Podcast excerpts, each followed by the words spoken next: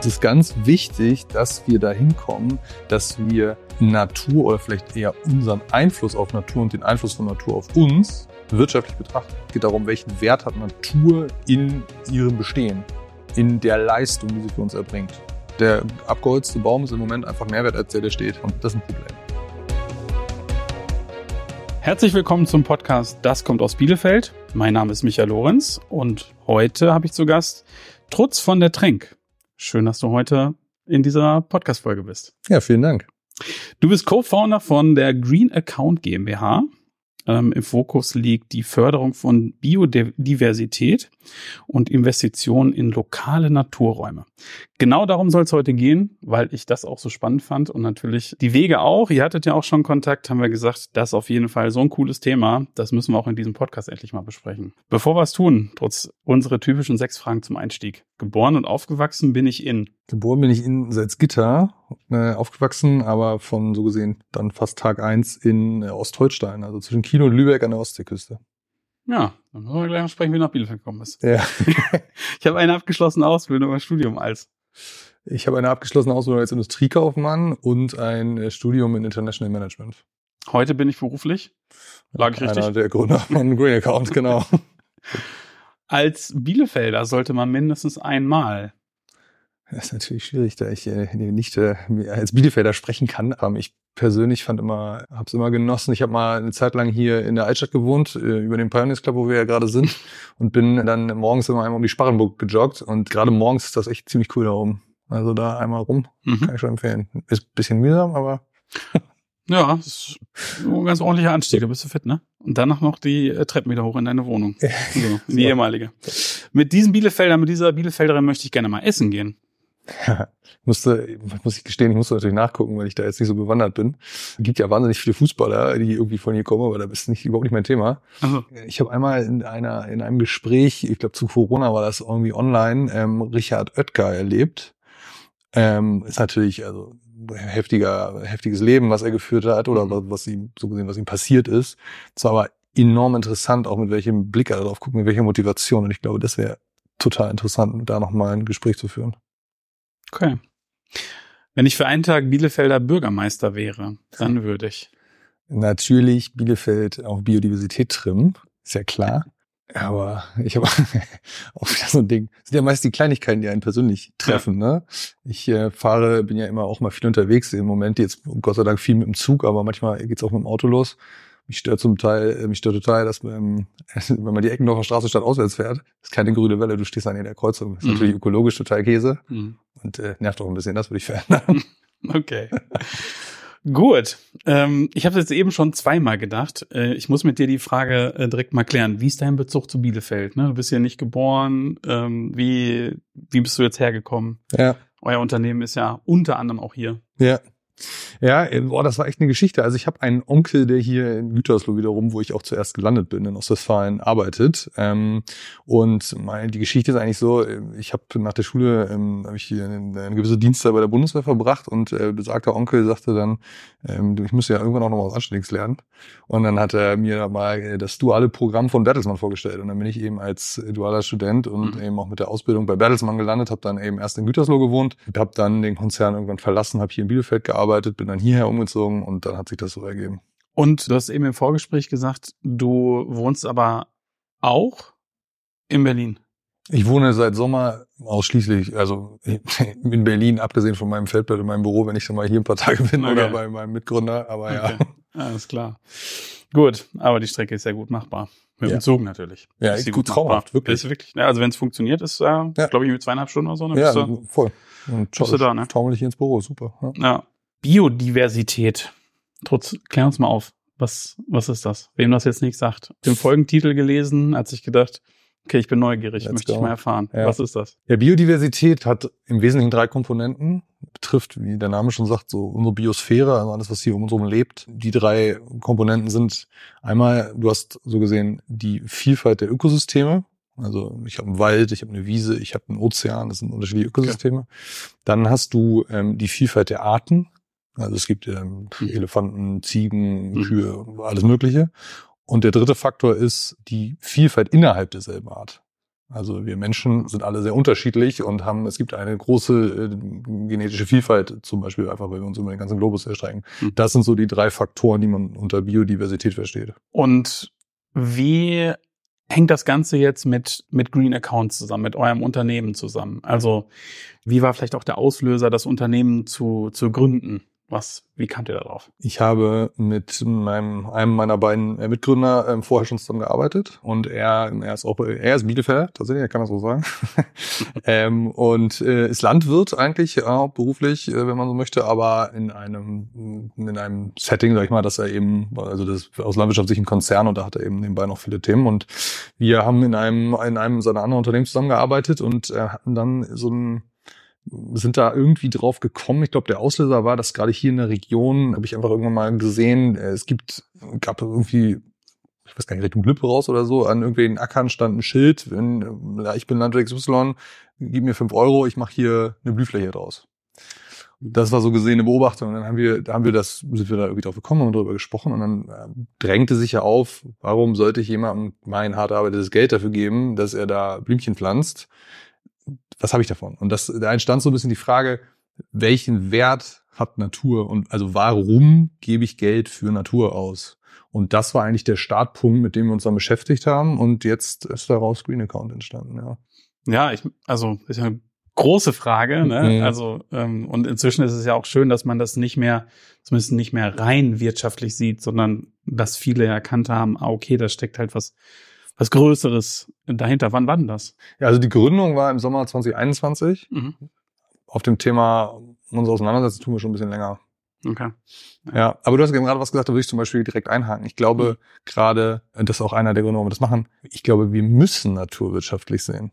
Also es ist ganz wichtig, dass wir dahin kommen, dass wir Natur oder vielleicht eher unseren Einfluss auf Natur und den Einfluss von Natur auf uns wirtschaftlich betrachten weil wir das eben nicht tun und dadurch sagen wir, ist ja gegeben, nehmen wir mhm. so hin und kümmern uns auch. Und hat drum. immer Prio, vielleicht nicht mehr Z, ist schon ein bisschen gestiegen, ja. ne? aber vielleicht kommen wir ja damit dann jetzt auch rüber zu, wie ist sozusagen euer Geschäftsmodell und mhm. was könnt ihr, äh, was bietet ihr in Zusammenarbeit mit Unternehmen dann an? Ja, äh, wir, was wir machen, ist so ein bisschen, sagte ich ja schon, wir, wir gucken, welchen Wert hat Natur und wenn man so möchte, schauen wir uns an, ist Natur ein Asset anders, als wir es kennen. Also was wir, wir betrachten halt nicht, wenn man auf den Baum guckt, den Festmeter Holz, der hat einen Wert, wenn ich ihn verkaufe. Darum geht's aber nicht. Es geht darum, welchen Wert hat Natur in ihrem Bestehen, in der Leistung, die sie für uns erbringt.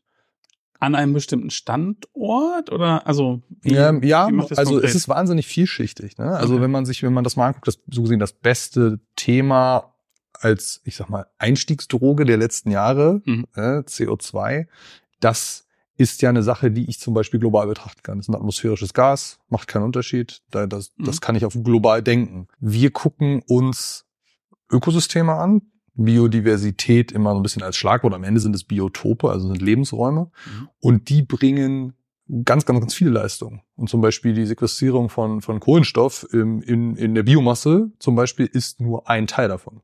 Hat aber so viel mehr.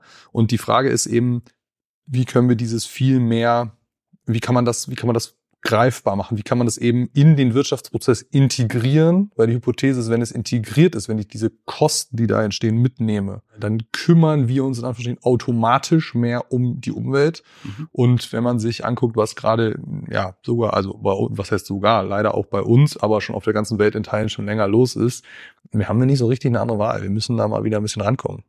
Ja, absolut ich weiß gar nicht mehr, wo ich letztens noch mal gelesen, wie viel Regenwald inzwischen oder in den letzten zwei Jahren wieder abgeholzt wurde und so. Ne? Also man muss, glaube ich, dann immer die Situation vor Ort sehen und die Menschen sozusagen in ihrer Situation verstehen. Aber genau, auf einer globalen Sicht hat es anscheinend mhm. nicht den ja. Wert, um zu sagen, nee, das sollten wir mal lieber stehen lassen. Ne? Ja, also der, wie gesagt, der, der abgeholzte Baum ist im Moment einfach mehr wert als der, der steht. Und das ist ein, das ist ein Problem. Wo setzt ihr jetzt nochmal konkret an? Vielleicht können wir mal so ein, so ein Beispiel mhm. machen. Mhm. Also vielleicht ist jetzt zu plump, ne? aber mhm. ähm, wenn ich jetzt sage, okay, ich möchte mit euch zusammenarbeiten und ich möchte jetzt hier, wir machen viel ja auch für die Region, ich möchte euch jetzt weiß ich, x tausend Euro, was wir sonst in Sponsorings äh, vielleicht gesteckt haben, äh, würden wir gerne mit euch in die Zusammenarbeit gehen. Mhm. Was, mhm. wie geht ihr dann vor? Was, was sind so Modelle, wo man zusammenarbeiten kann? Ja, man muss äh, das betrachten. Wir sind ja ein Startup, ein junges Unternehmen ähm, und machen eine Entwicklung. Wir haben ein Ziel, einen Zielmarkt, den es aktuell so noch nicht gibt. Was wir aktuell machen, weil wir auch kein, das ist für uns immer ganz wichtig, wir sind auch nicht ein, eine Gründung, die erstmal jetzt fünf Jahre braucht, gar nicht, also entwickelt und dann kommt eventuell was bei rum. Wir haben äh, auch aktuell schon ähm, Geschäftsfälle, die wir machen. Was wir tun können, ist, wir können sehr lokal, sehr sicher jede Art von in Deutschland vorkommenden Biotoptype renaturieren. Und wir können das in einer großen Zahl, weil wir ein System nutzen, muss ich sagen. Wir sind auch keins der Unternehmen, die sich selber erstmal Standard ausgedacht haben, sondern wir nutzen ein, ein, eine Systematik ähm, aus dem Bundesnaturschutzgesetz, die wir an, zur Anwendung bringen. Mhm. Und das tun wir immer mit dem Landeigentümer. Irgendwer besitzt ja das ganze Land um uns rum. Mhm. Und mit denen zusammen bauen wir dann, ja, oder da, so gesehen, wir sind ja auch, wenn man so möchte, unterstützend tätig, sorgen wir dafür, dass da eben diese oder jenes Biotop entsteht. Also im Moment kann man bei uns, wenn ich es platt sagen mhm. soll, Renaturierungsprojekte kaufen. Das kann mhm. man machen. Mhm. Ja. Okay. Das könnte sowas sein. Ich glaube, das hatte ich auf der Seite der, äh, der Wege auch gefunden. Moore zum Beispiel, mhm, ne? Genau. So wir haben ein, genau, wir renaturieren im Moment, also wir haben aktuell ein Projekt, das in der Umsetzung ist, ähm, ein paar weitere in der, in der, in der Anbahnung, sage ich mal. Und genau, das ist in Mecklenburg-Vorpommern zum Beispiel, machen wir eine Moor-Renaturierung aktuell. Okay. Und ähm, kannst du schon sagen, was, was wünscht ihr euch für, für euer Unternehmen? Wie sind so Entwicklungsschritte? Mhm. Es ist im Moment wahnsinnig spannend. Also wir, es ist ich sag mal in Anführungsstrichen, das Thema und das Thema ist die Auseinandersetzung mit Natur, auch jenseits von äh, CO2, nimmt gerade enorm Fahrt auf. Also wir, mhm. wir kommen gar nicht hinterher, uns anzuschauen, was da an neuen Ideen rauskommt, was da an auch an Standards eben sich entwickelt. Das ist total cool, weil es eine Dynamik annimmt, in, aus der was entsteht. Wir sehen, oder ich sagte eben schon, wir, wir, wir schielen ja so ein bisschen auf einen, auf einen zukünftigen Anwendungsfall. Für uns ist das die ganze wirtschaftliche ja, auch Verpflichtung, die ja kommt, rund um, also kommend aus dem ESG-Gedanken ähm, heraus, rund um CSRD, also was an Reporting-Verpflichtungen auf uns zukommt. CSRD ist ja ein mhm. Standardset äh, der EU, das jetzt dann eventuell irgendwann mal, daran sieht man es schon, in der finalen Vorlage vorliegt. Es sind immer noch so also alles Entwürfe. Okay. Das macht es auch ein bisschen schwierig, darauf so gesehen was zu treffen. Und wenn das kommt, dann, ja, dann, dann ist das eben für die EU zumindest das erste Mal, dass eben eine Verpflichtung zur Reporting von Nicht-Finanzkennzahlen ansteht. Und das ist ja das, wo wir hinwollen, weil wir, also kann, ich kann das eben nicht immer zwangsläufig alles mit dem alten System äh, nutzen. Ich muss das irgendwie neu denken. Mhm. Also ich hoffe, dass das jetzt äh, dann mal, dass da mal eine Sicherheit entsteht, weil wir merken in dem Austausch mit ähm, den ganzen größeren Wirtschaftsprüfern, die ja sowas zum Beispiel überprüfen sollen, die stellen gerade alle massenhaft Leute ein, sagen aber, so richtig wissen, was wir eigentlich prüfen, müssen wir auch noch nicht, weil es ist ja noch nicht raus. Okay. Und das ist dann, das ist sozusagen auch euer Wachstumspotenzial. Genau. Also meine, ne, genau. Wenn wir über Wert reden, ihr seid eine GmbH, so ja. das, ne? Ja, das ist man gewinnorientiert, ähm, also was? Genau, also die äh, bei uns steckt einfach dahinter, dass wir im, wir bauen gerade ein System auf, das erstmal ähm, möglichst automatisiert und natürlich über die Zeit lernend ähm, in der Lage ist, aus der Distanz Naturraum zu bewerten.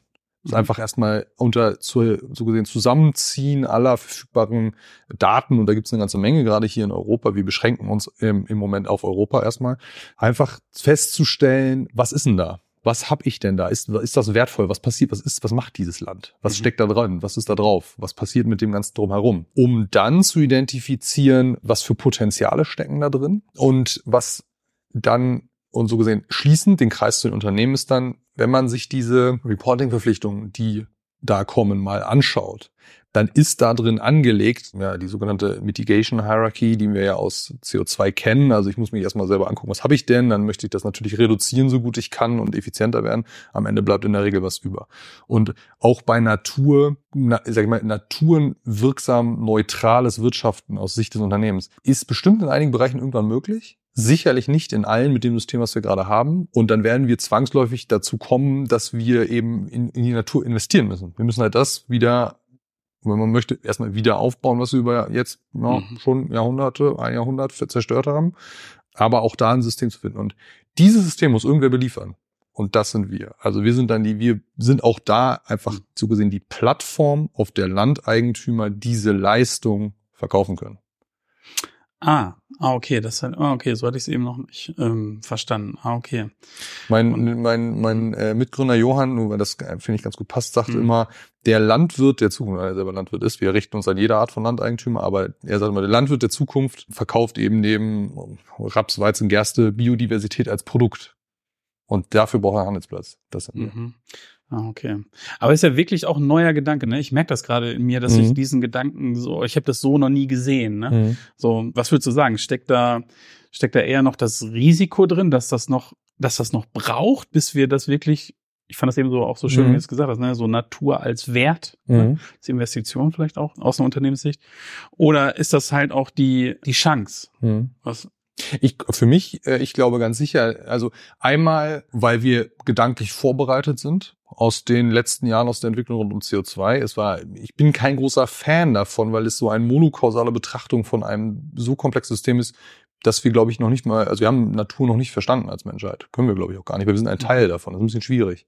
Aber die ganze Auseinandersetzung mit CO2 hat uns dazu gebracht, dass wir gedanklich, dass, dass wir uns da reinbegeben haben. Und darum glaube ich, dass wir eine Chance haben, dass es ein bisschen schneller geht. Ich glaube, dass es eine große Chance gibt, wirtschaftlich sowieso. Vor allem, ohne hier schwarz malen zu wollen, glaube ich auch, dass wir gar nicht so eine Alternative haben. Wir machen ja, und das ist dann eben auch, das war, hast du vorhin schon angesprochen, was wir tun, ist lokal. Unsere Projekte aktuell, unsere Piloten sind alle in Deutschland. Wenn man sich mal den CO2-Markt anguckt, ist es alles in anderen Teilen der Welt. Es ergibt auch mehr Sinn. Wenn wir Biodiversität betrachten, das muss ich lokal denken, weil es bringt uns hier überhaupt, also überhaupt nichts stimmt nicht. Es bringt uns schon was, wenn wir einen, äh, einen, einen Regenwald haben, der ein wahnsinnig wertvolles Ökosystem ist. Aber wenn hier die Biodiversität runtergeht, dann haben wir irgendwann eine Wüste und da, das können wir nicht wollen. Also wir müssen uns Mhm. bei, bei dem Thema lokal drum kümmern. Mhm. Wie erlebst du es aktuell? Unternehmen, die, die sich dafür interessieren, die vielleicht auch mit euch zusammenarbeiten, sind das Unternehmen, die sozusagen Nachhaltigkeit als einen, einen Wert haben?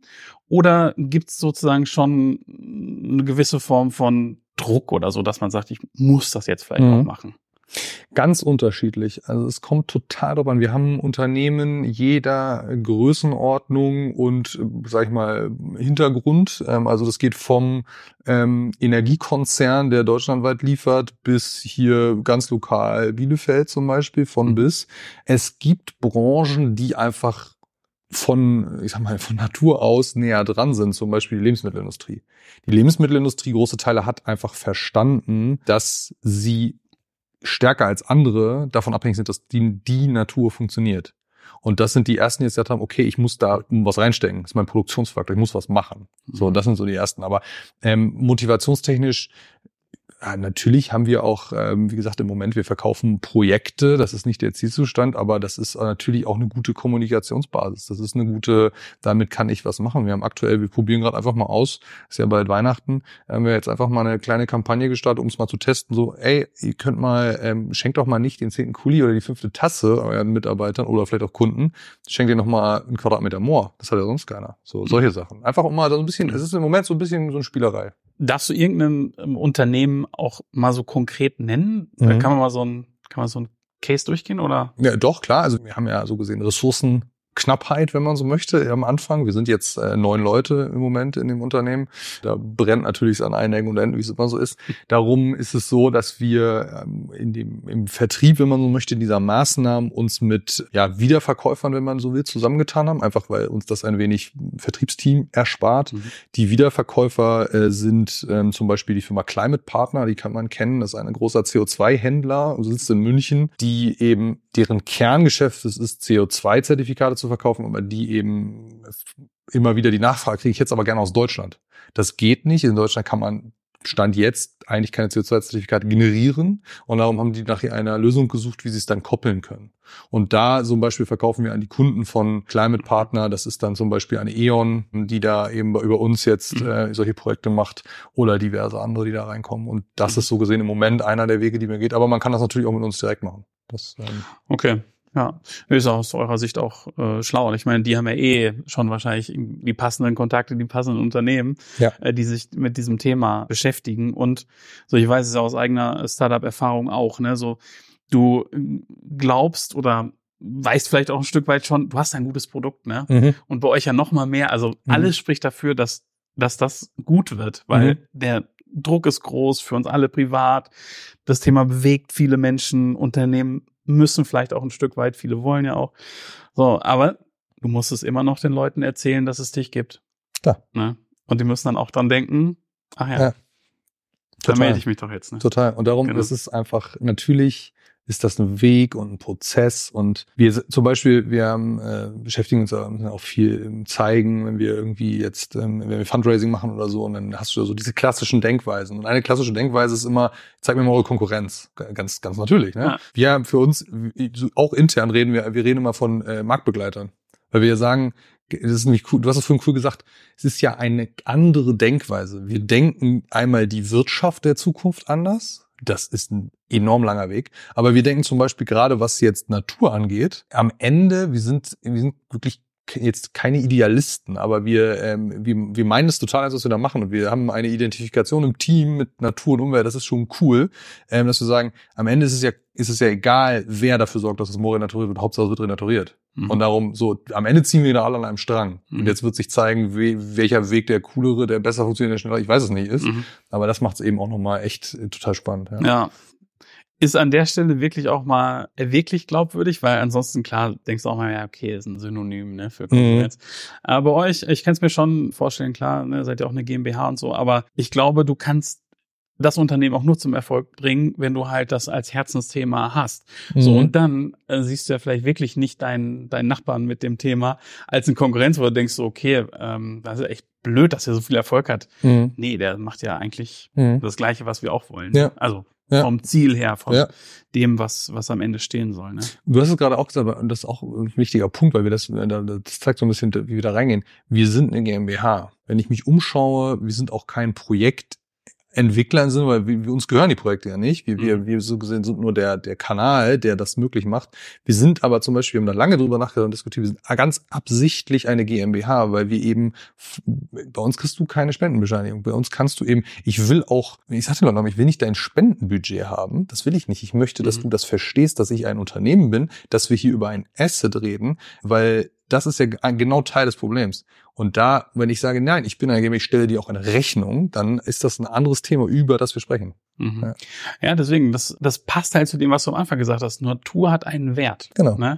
Äh, Für mich äh, schon wahrscheinlich der Folgentitel oder auf jeden Fall das Zitat fürs Audiogramm. Weil, ja, ich finde, ab dem Moment denkst du anders drüber nach. Mhm. Oder ist auf jeden Fall der Impuls zu sagen, Mhm. ja, okay, warte mal. Das ist nicht mehr nur, wenn wir mal Bock drauf haben oder ne, könnte man mal als Nebeneffekt machen, sondern Mhm. nee. Ja. Das ist Kern. Genau. Ne?